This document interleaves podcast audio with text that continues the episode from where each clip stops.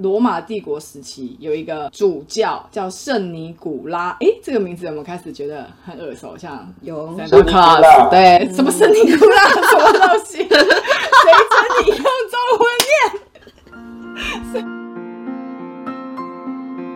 ？Hello，大家好，欢迎大家光临我们沃尔挖之月光森林女神开运馆，我是丹尼尔。我是阿罗拉我，是 Ray，那我们今天要来到一个一年一度一个很重要的节日，请问这次我们要跟大家介绍什么样的节日呢？嗯，现在是十二月，我想大家应该很聪明伶俐的知道是什么节日吧？应该有感受到那个氛围吧？对对对，感受到这个红红的氛围。对，温馨的日子，真的好像一转眼，那个就是所谓的圣诞节马上就要到了，是，对没错好像一年之中最令人开心的节日，就除了过年之外，这是另外一个在年底大家都会心情还蛮好的。但是，难道我们今天要跟大家介绍是圣诞节吗？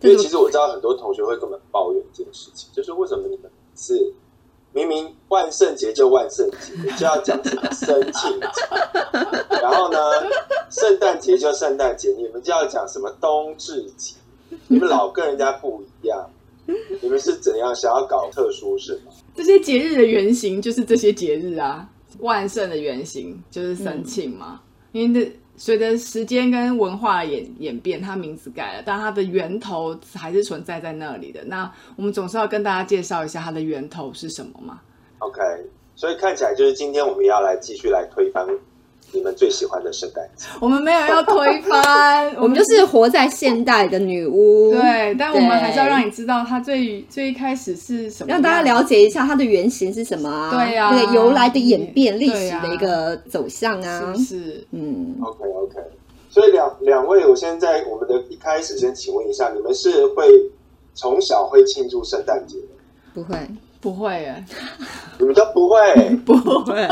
在一个这么商业化的社会中，你们竟然不过圣诞？我们父母对圣诞节比较冷感一点。对我们小时候比较没有办法接触到这么多西方的一些东西，因为我也没有没有接触过教会，对，然后我的小时候念书的学校也没有这类的活动，对我们就比较质朴。我们比较传统的家庭。画 圣诞袜的习惯吗？有啦，是有。我大概是国小的时候，我忘记是几年级吧。就是有一次，我妈就买了那个圣诞袜给我们，就说圣诞节之类的。但我也印象中好像就收过这么一年的礼物而已。圣诞袜子你们家里也不会布置圣诞树吗？不会啊，你知道，我突然想到，我们家为什么会有从小就有圣诞树？因为我好像哪一个亲戚就是做圣诞树，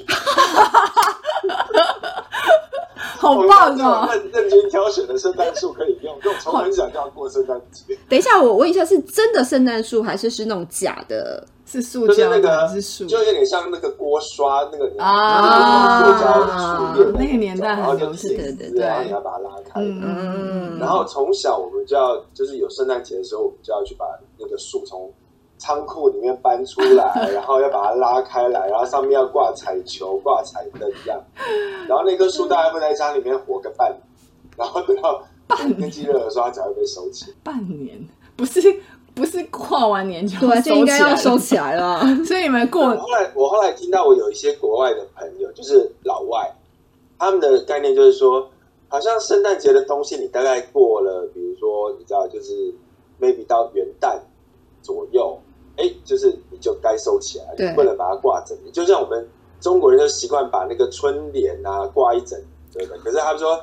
你们就是那个圣诞树，你们就应该把它收起来，你们不要把它放在那个角落积灰，然后放一整年，这样对也很奇对啊，怪对因为这样会就是失去了圣诞树原本要放在家里面的意义了。它其实是有含义的，对对对。不过你这样讲，让我想起来，我印象最深刻的圣诞节，应该是我长大后去旧金山游学的时候，那是我人生真的第一次过很传统人家老外在过的那种圣诞节。然后我后妈真的就带我们去。就是卖圣诞树的地方，他们是真的树哎、他们是真的嗯然后把树去把它锯下来，对，然后扛回家，然后就开始布置。因为我室友是德国人，然后他就非常的不高兴，因为他就说他从小到大最讨厌就是过圣诞节，因为都要装饰那些东西，然后你知道跟我这种台湾来的女生从来没有过过过圣诞节，然后这边布你很置那兴奋然后很他觉得兴奋很烦。对他觉得说又要布置这种这种东西，就是两个人那种天差地远，天差地远对天地远的感觉，就还蛮蛮有趣的。那种。那种感觉就像是我每年要换春联的时候，我都觉得这么多事情。就是要先把除胶啊什么先弄那些东西先弄掉的，对要挂春联才有过年的感觉，，对，是不是？就是你弄圣诞树才会有圣诞节的感觉啊，对对啊。所以现在截至目前为止，你们在圣诞节会特别在家里做什么啊，或布置什么？不会，no，天啊，你们这是过了很质朴的人，我的天哪！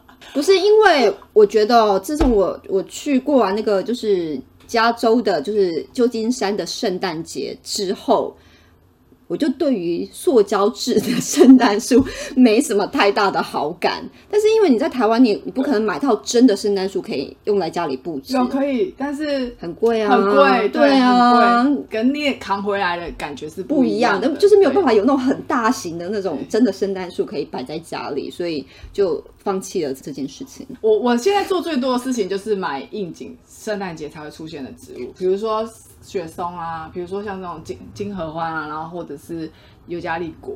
虽然说尤加利果是、嗯是一年四季都有，但是它在圣诞节的时候会特别的应景，因为大家会拿来做花圈什么的。我现在做的最圣诞的行为大概就这样子了吧？那蛋老师呢？对啊，你会做什么？我现在圣诞节过得还蛮用力，哦，哦，就是我去年搬家之后呢，我就发现，呃，如果你好好布置，其实那个节气的气氛会很好。嗯，然后像我待会也会教大家做一些很简单的圣诞节。我知道大家现在就是，如果你快递能收啊，或是能够去花市走走啊，那这些东西其实都是可以买得到。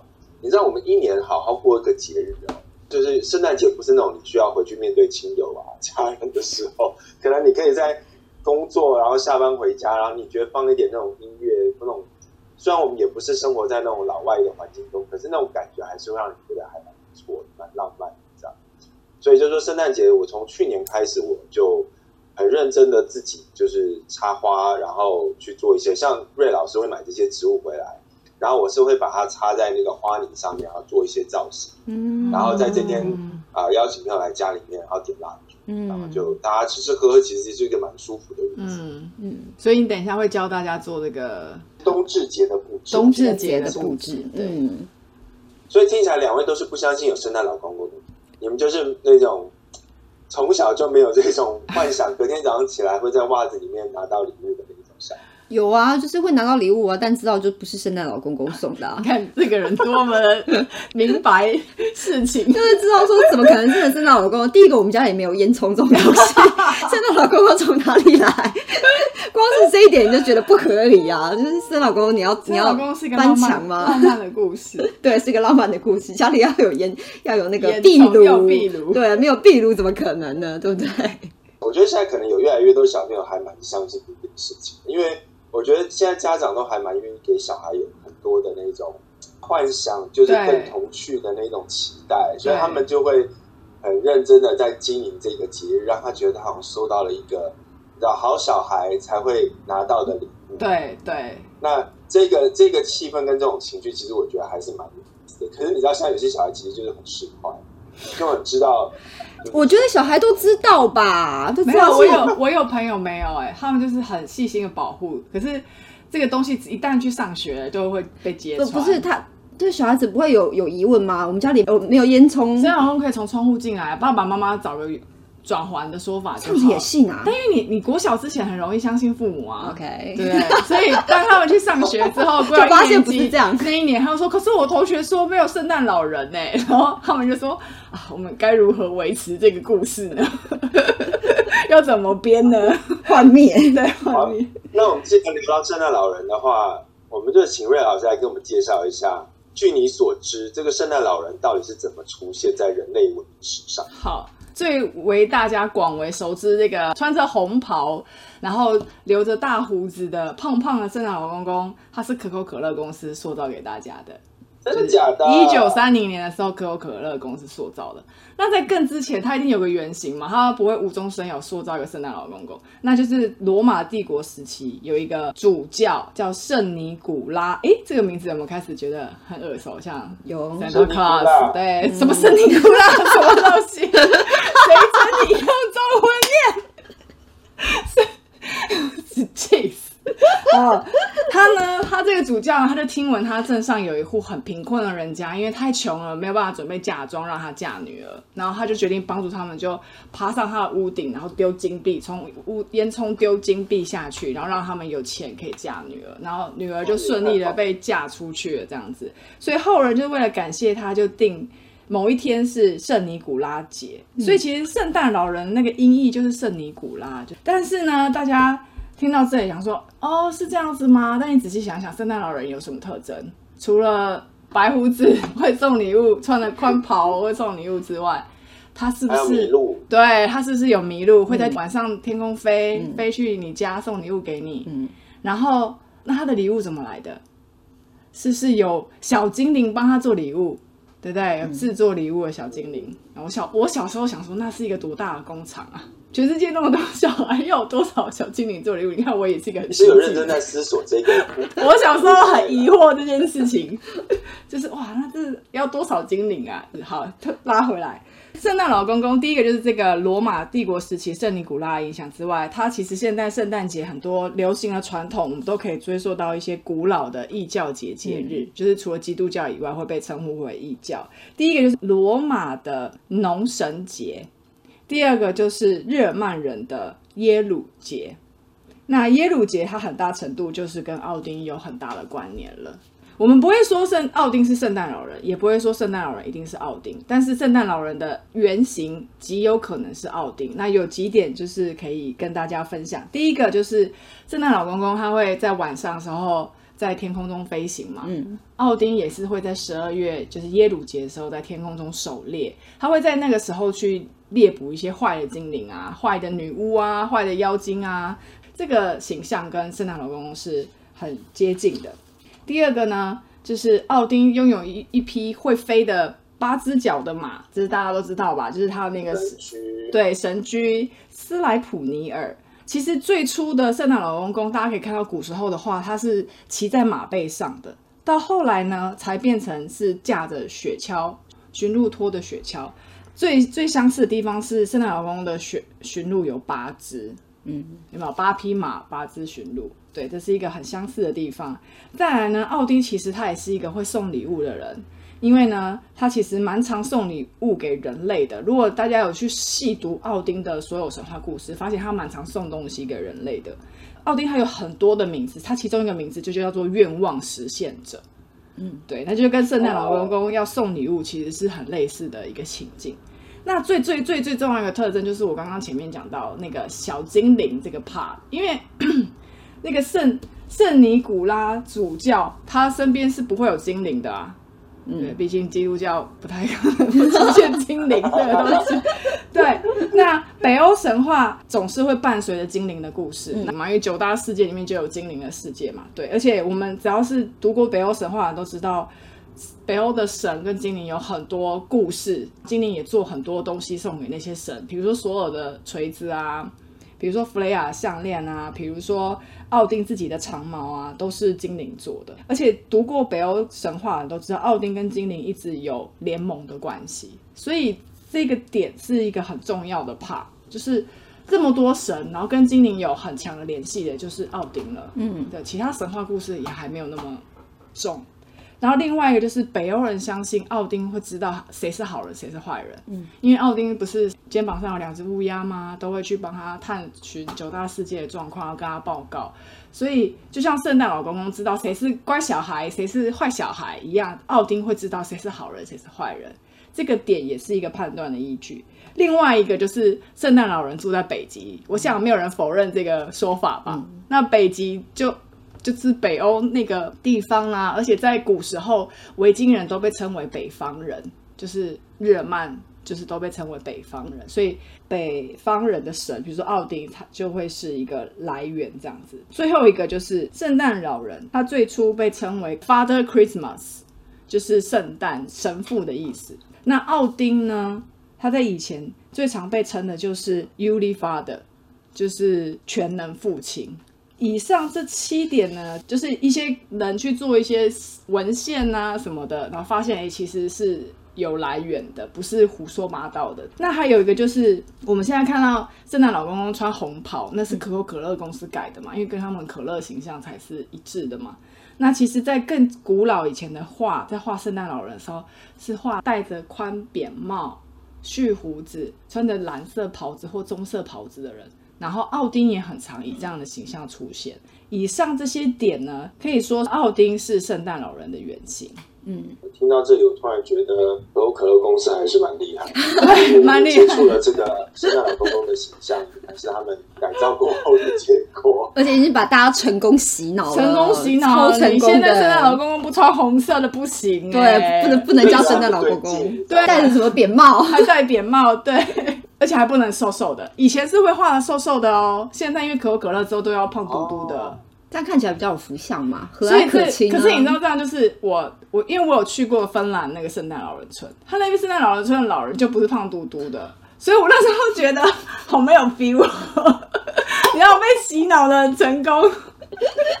毕竟一九三零你都还没出生呢，对对对在你出生之前就已经洗了，对，已经就洗很久了。洗掉，被洗掉了。对，就是你对于那个圣诞老公公的形象，可能有更偏向是亚洲对于那个圣诞老公公的解读。对对，因为我们知道的就已经是应该我们知道应该都是这样吧？啊，我们这个岁数知道的应该都是红红袍胖嘟嘟。胖老人，吼吼吼的对对，还要 还要吼吼对，还要后火，没错。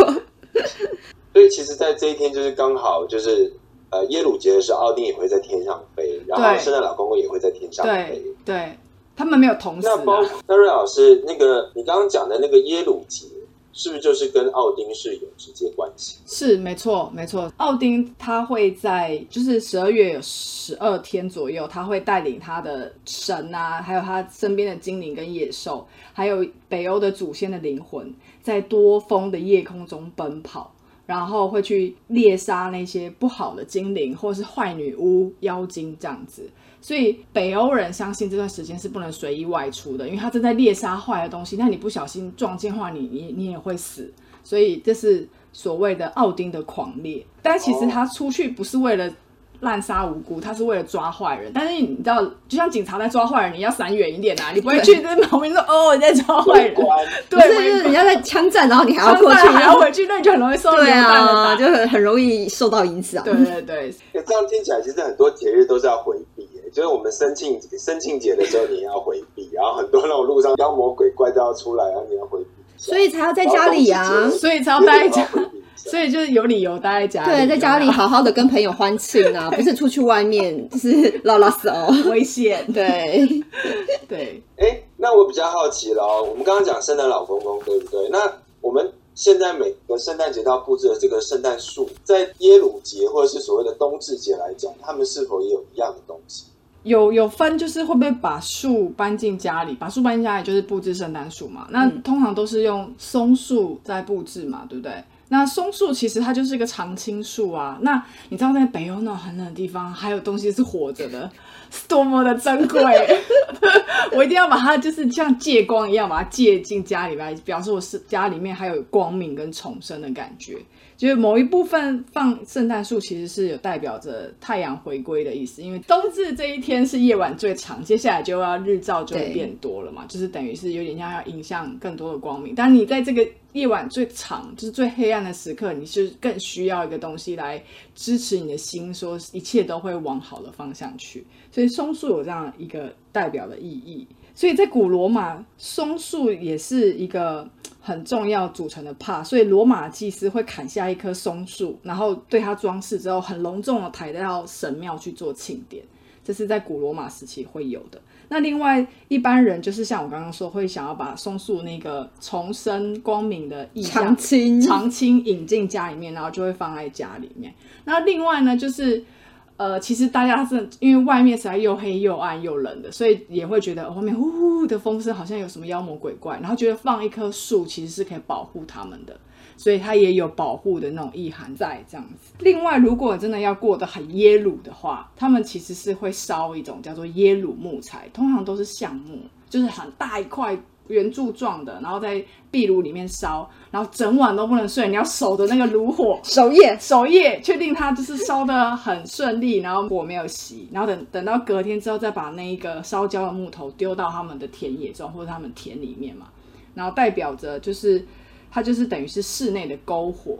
因为应该是要在室外，就是大型萤火然后燃烧嘛。那可能有些地区太冷了，然后人口也少，它其实不适合做这件事情。那就家家户户就在自己家里面烧这个原木，然后也代表一种太阳的感觉嘛，那个很温热的感觉。另外呢，烧这个原木还有个用意，就是外面不是有很多呜呜的事情，坏精灵嘛，奥丁在那边在猎杀的时候，那。我们会怕他说他为了躲避奥丁猎杀，会不会从烟囱里面躲在我们家里面？所以我们要烧这个，然后让烟囱里面都充满了神圣的那个火的能量，火的能量，然后木头的香的能量，所以他也不会躲在我们家里面。对，大概是这个样子。对。那我们刚刚讲那个圣诞树啊，我知道其实有一个非常重要的东西，就是所有小朋友都最喜欢的，就是圣诞节除了有一堆叮叮当当的布置之外呢，它的树下面有圣诞礼物。也就是说，其实我知道他们。老外他们的一个习惯就是会把送给家人的东西先放在下面，然后等到时间到了，大家在一起拆盲盒的那种概念，然后还要说哦，这个是我是送给谁的，然后就你知道，就是让他们很直接当着你的面拆礼物。那这个在圣诞树下面或冬至树下面放礼物的这个习俗，是否在耶鲁节或者是这个冬至节是有它的影子在？有啊，我们刚刚讲到，就是很多的，就是圣诞节的原型嘛。那其实这个东西的原型，呃，很早以前就是家里要放圣诞树，或者是会在户外会放那个，就是讲那个松树嘛。嗯。那有一个说法是，呃，因为在这一天也是一个感谢的日子啦，所以我们就会放一棵松树在外面。那当你的树上面就会放，大家有看到那个树上面都会有五芒星。对，那早期呢，就是呃，会放在上面的五芒星是代表说，因为树的顶跟天是最近的，所以我可以很容易的跟神连接到。那就是家家户户，因为那时候大家都过得很辛苦，所以比如说我是打猎的，我家里有腊肉；我是呃耕农的，我家有小麦，所以家家户户就会把自己的农作物或者自己的收获，然后就挂在树上做一个庆典，就等于一个交换礼物的概念，就是我用腊肉，然后来换取一些一些东西。那也等于说把这些东西都先献献给神明，那祈求神明给我们来年有个丰收，然后保佑的一个意涵。那接着就是好，大家分完礼物之后，然后回家再开始过节，大概有这个意涵啊。这就是上面不是有很多一些奇怪的东西吗？可能上面就是挂腊肉啊，然后挂面包啊，各种造型的面包，对苹果啊之类的这种东西，然后下面就会有什么小麦啊，然后酒啊、蜂蜜啊这种各种，大部分都是。是食物的一个由来，啊，其实最早原型是这样来的。其实这样的感觉就是好像大家把就是分享，然后把自己的一些祝福或好的东西，然后放在里面，大家一起交换一下。对对，你知道我最近在北京，我们最近的这个口罩的关系啊，就比较严格。那我突然有一种感觉，就是在我的柜子里面发现三年前啊，就是那时候疫情刚起来的时候，我失心疯买的那种罐头。什么罐头？牛肉罐头，就那种防灾哦，防灾用的，可以放很久的那一种嘛？然后它的保质期就是三年，所以就是三年我还没有把它吃掉。然后突然这种感觉就是，就当当人们越来越就是守着自己有的东西，或者是开始去囤物资，或者是去囤资源的时候，其实你这个世界上有更多人，他们其实连这些资源都。那有时候在人类的这种。你知道，你越封闭的时候呢，其实就是会代表着这种流动性越少，所以我才会在为什么在我们的很多节日都讲究，就是你要跟你不见得要跟路边的人，但是你至少跟自己的家人联动啊，你帮他们准备一份礼物，或是准备一些你的心意什么，其实包括我们中国人的红包，我觉得也有这样的一个意思在啊，就是你好我也好，我们大家才会一起好，而不是我什么都不给你，这是我。然后你什么也都不给我，那我们就各过各的。可这样其实大家并不会真的一起往更好的方向发展。我是经历了这一次的这个口罩事件之后，开始有这种感觉。嗯嗯，好吧，你们都没有感觉，我知道。没有，我只是在思考说，歌照相舞照跳都不不懂我们的感受。不是不是，其实我只是刚刚在想的是，罐头只要没有开封，然后它没有经过毁损碰撞，它的保存期限是可以十年二十年没有问题的，它可以放一辈子，它不会坏。十年二十年，我跟你讲，那罐头就是因为它太难吃，所以才放了三年都没有吃它。我再放了十年二十年，你觉得我就把它拿来当做一个标本算了？好了，这是题外话。可是刚刚瑞老师有讲一个很重要的点，我刚刚也突然听到，你讲耶鲁节是不是只有一天是吗？对，嗯不是只有一天，在古时候不是只有一天，它是从几月几号到几月几号？十二月二十十二月二十一号。开始。开始。到一到1月月一1号号，因为刚刚那个瑞老师有说，它就是一个狩猎的期间狩猎期就是这段时间。你，不会只有一天打猎啊？对，就这一天要把所有的 把所有坏精灵灵全部都抓完要抓完，太难了，太难了。一个晚上而已，太难了。对，有个文献记载，挪威有个国王，他登基的时候规定，那个每一户人家都必须要为这个节庆酿四十壶的啤酒，而且一定要喝到所有每个人酿的啤酒喝光光了，这个节日才算结束。所以你总得给他十你也得给他十二天吧，一天喝完酒精中毒。因为因为在这直接送送医院去。对啊。因为在这种这么冷的天气，其实他们都没事做，对啊。你也不可能出去外面狩猎，你也不可能去种田，都也不可能去航海，对，所以就是大家就是在这里喝酒，喝酒玩吃东西，对狂欢狂欢好像吃东西是人类的各种活动中一个很重要的事情可以做的感觉。生存呢除啊，了我们刚刚讲的这些，是否还有其他的一些你曾经听过的一些关于耶鲁节或冬至节的一个事情？就是北欧的人，尤其是北欧的国王，一定会在冬至节的时候做祭典，然后献神，因为他必须要确保他的国家来年会有丰收。因为在冬至，嗯、我们在那个生庆节的时候，入冬的时候会感谢神嘛，嗯因为黑暗的时刻要来临了。那冬至还还会再一次感谢神，是为了祈求来年的丰收，顺便祈求接下来这个冬天能够平安顺利。所以国王一定会做献祭的事情。但有些国王他会为了自己做献祭，因为我读到一个文献说，丹麦有一个国王，他就举办盛大的祭典，为了祈求奥丁能够让他活到三百岁。我想说，这是什么不正经的国王？哎，不过他算是一个知足的国王只，有三百岁，对他没有说要长生不哎，老那，个背后代价很高哎、对 他要是来我们中国一趟，他应该就会你知道，终于听到原来有长生不老，对，原来有不老这件事情。原来可以永生，有一种传统叫圣诞山羊，也是在圣诞山羊。圣诞山羊就是圣诞节出现的山羊，就应该好说。直白哦。应该说，大家有没有印象，在圣诞树上面会有看到那种炒作或卖梗做的山羊挂在圣诞树上，然后系红绳子，，对对，大家可以去就是搜寻一下，圣诞，就是你们应该都有看过，只是没有印象这样子，对，就然后不明白说为什么要出现一只羊这样子。因为现在都会受到罗马的影响，然后再更考古就会受到日耳曼，就是北欧的影响。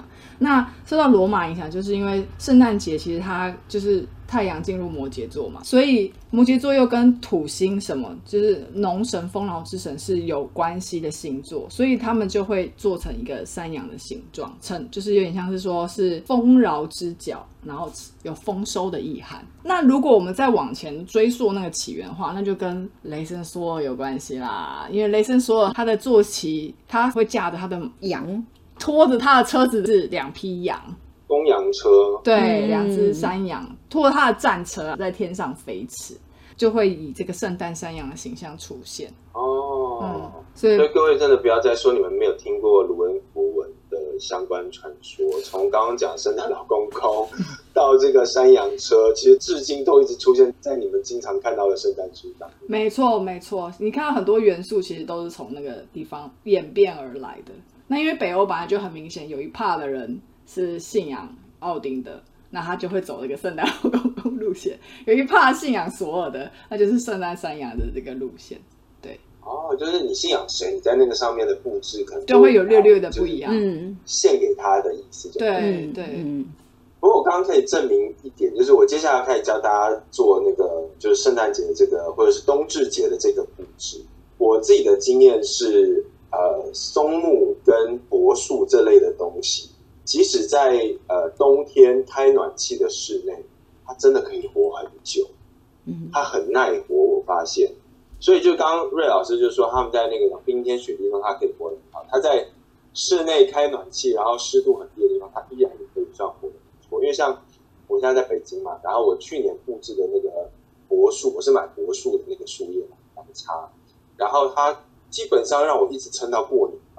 就上面的花已经迭代了很多组了，但是它的那个树叶，只要你插的那个花泥上面有水，它就可以活着。嗯它真的还蛮厉害的。嗯所以大家如果接下来要跟着我们一起做这个布置的话，就是说我建议大家可以开始去花市，不管你要买那个什么贝诺松啊，或者什么各种的松木或柏树，我觉得柏树算是还不错，它就是价格也不会很贵，然后你单纯买叶材回来插，然后你要准备一个东西，就是那个松木的花器。我知道现在很多朋友都会玩那个叫什么多肉植，嗯，都会种那个肉肉，对不对？然后你就要准备一些那种比较有自然感觉的那些花器。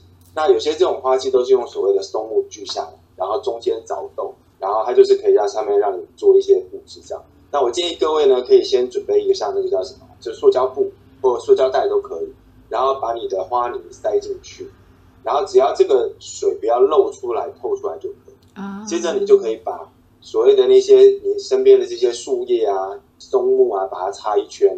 像我自己，我还会准备所谓的松果，像我们上次有讲过，去森林里面你一定要捡东西，嗯，就包括松果在内，这时候也可以拿出来用。像我自己的习惯，会在松果上面刷金色的漆，亚克力颜料，然后你买金色的去刷，那个刷其实很快，一两分钟就可以刷完好几个，然后把它插在上面，然后接着你可以准备一个蜡烛，不管是金色、银色或者是红色、绿色都可以。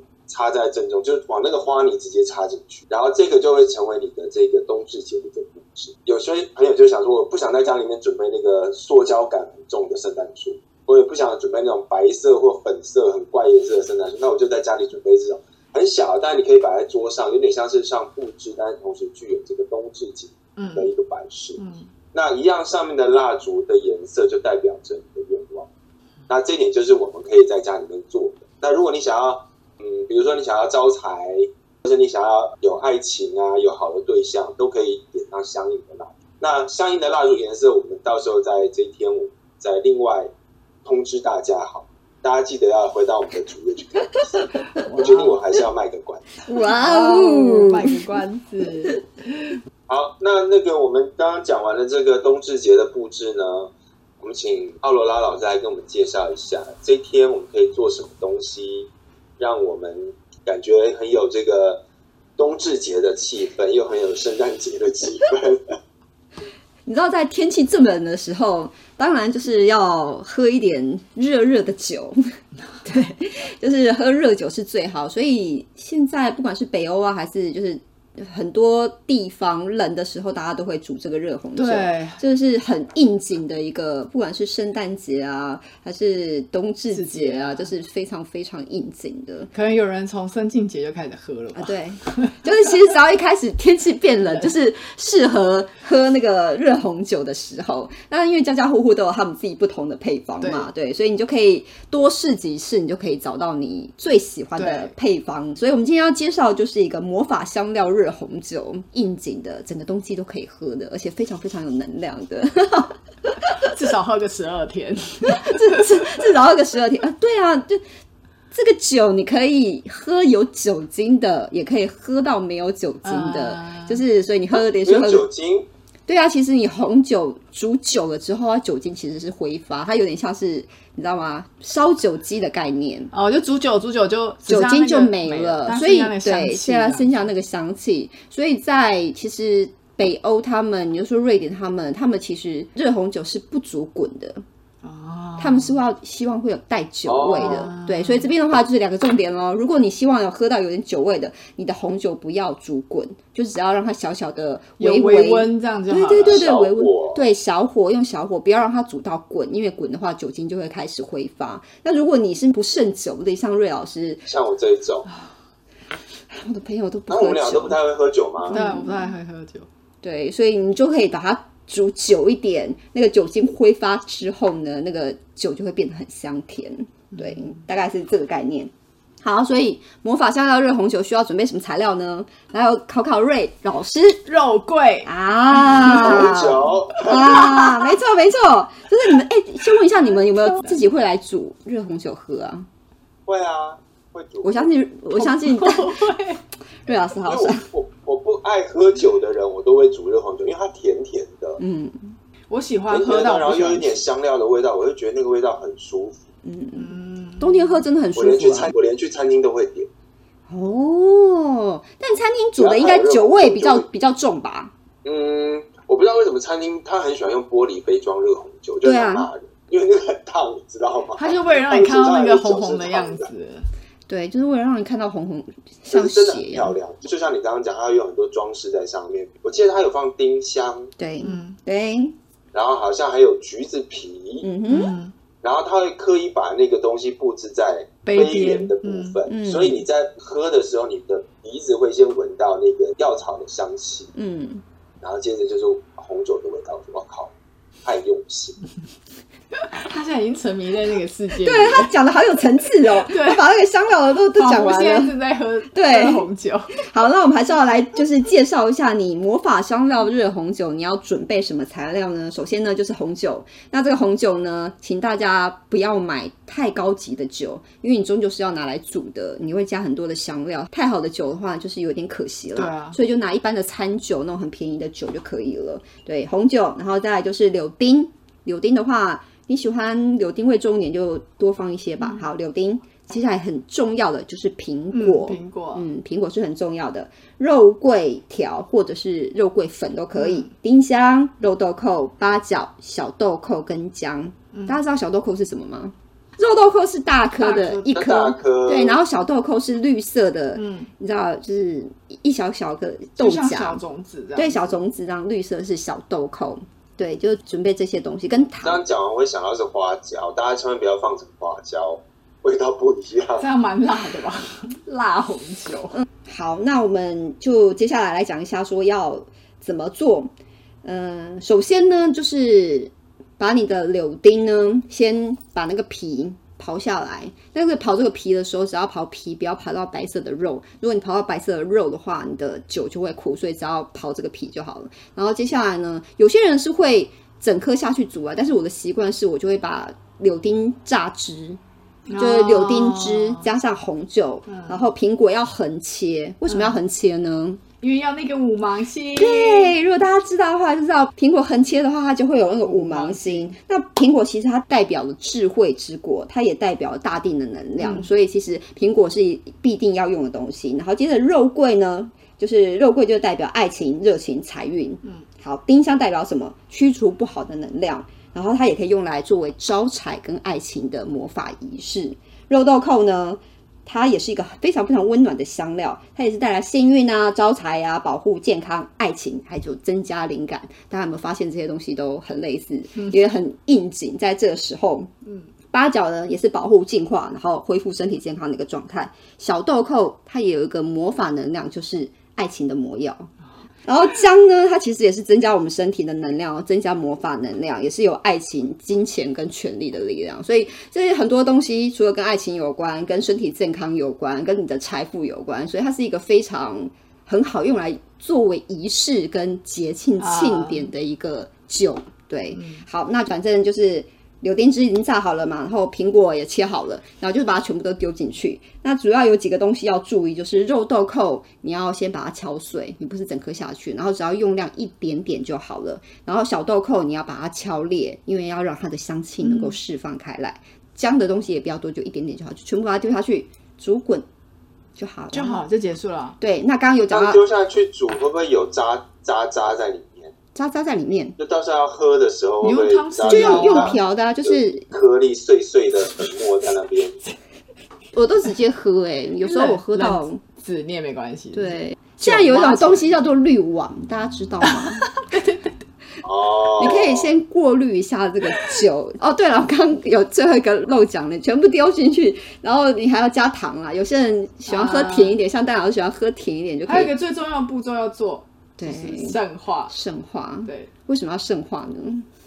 因为这样才会有好的能量进去。对，就是我们要开启这些药草它们本身的一个魔法能量，然后也祝福这个就是魔法香料酒，让喝到的人心情都能够非常愉快。尤其是在这么寒冷的一个天气，然后奥丁又在外头猎杀的咻咻咻，让人感到非常的不安，然后让人家喝起来心情愉快，然后跟我最爱的家人，跟我最爱的一个亲朋好友，大家能够分享这个幸福，这非常呃美满的一个状态，然后也希望说明年来年非常的顺利，嗯，就是有各种美好的意涵在今天的这个饭局、这个餐宴当中跟大家分享。嗯，所以大家如果晚上睡不着的时候，煮杯热红酒喝，你会非常非常的好睡。对，所以圣化这个步骤是非常重要的。你当然说这些药草它们本身都有这些魔法能量啊，但是我们还是要靠一些小方法把它们启动。唤醒它们。对，对这非常重要。嗯嗯，所以以上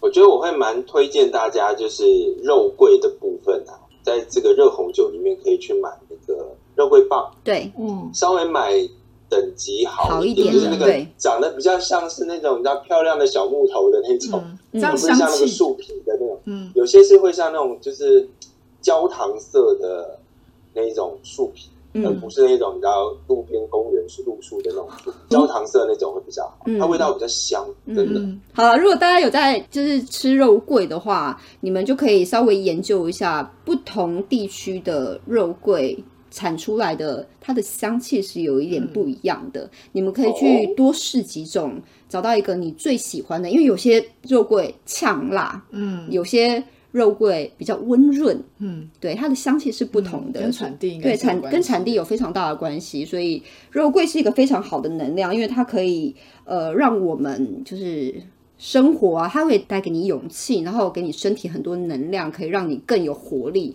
所以它你在很低潮的时候喝点肉桂茶或什么，它会让你身体会变得代谢更好、更暖和，然后也更有活力。冬至节算是我们牛巴拉节的最后一个节日，然后我们也是大概从之前一直跟陪着大家过节过到现在，那也希望大家好好的把这个日子呢，如果你没有办法，就是像我们讲的冬至节的十二天防疫，那也麻烦你至少在我们讲圣诞节、圣诞夜的这一天，我觉得把它好好过一下。那你同时你可以当做你过圣诞节或者是冬至节，我觉得都可以。嗯，然后像我刚刚讲的，可以在家里面做点布置，然后也提前把这个热红酒的材料准备好。那在这天邀请朋友一起来家里面啊，然后我觉得好好过一个节日，至少在年末这个时候，你都会觉得，不管今年过得如何，至少有好朋友在身边，家人在身边，一切都还蛮开心的。好，那我们今天就分享到这边。那我是丹尼尔，我是阿罗拉。我是瑞，我们女神开运馆，下次再见喽，拜拜拜拜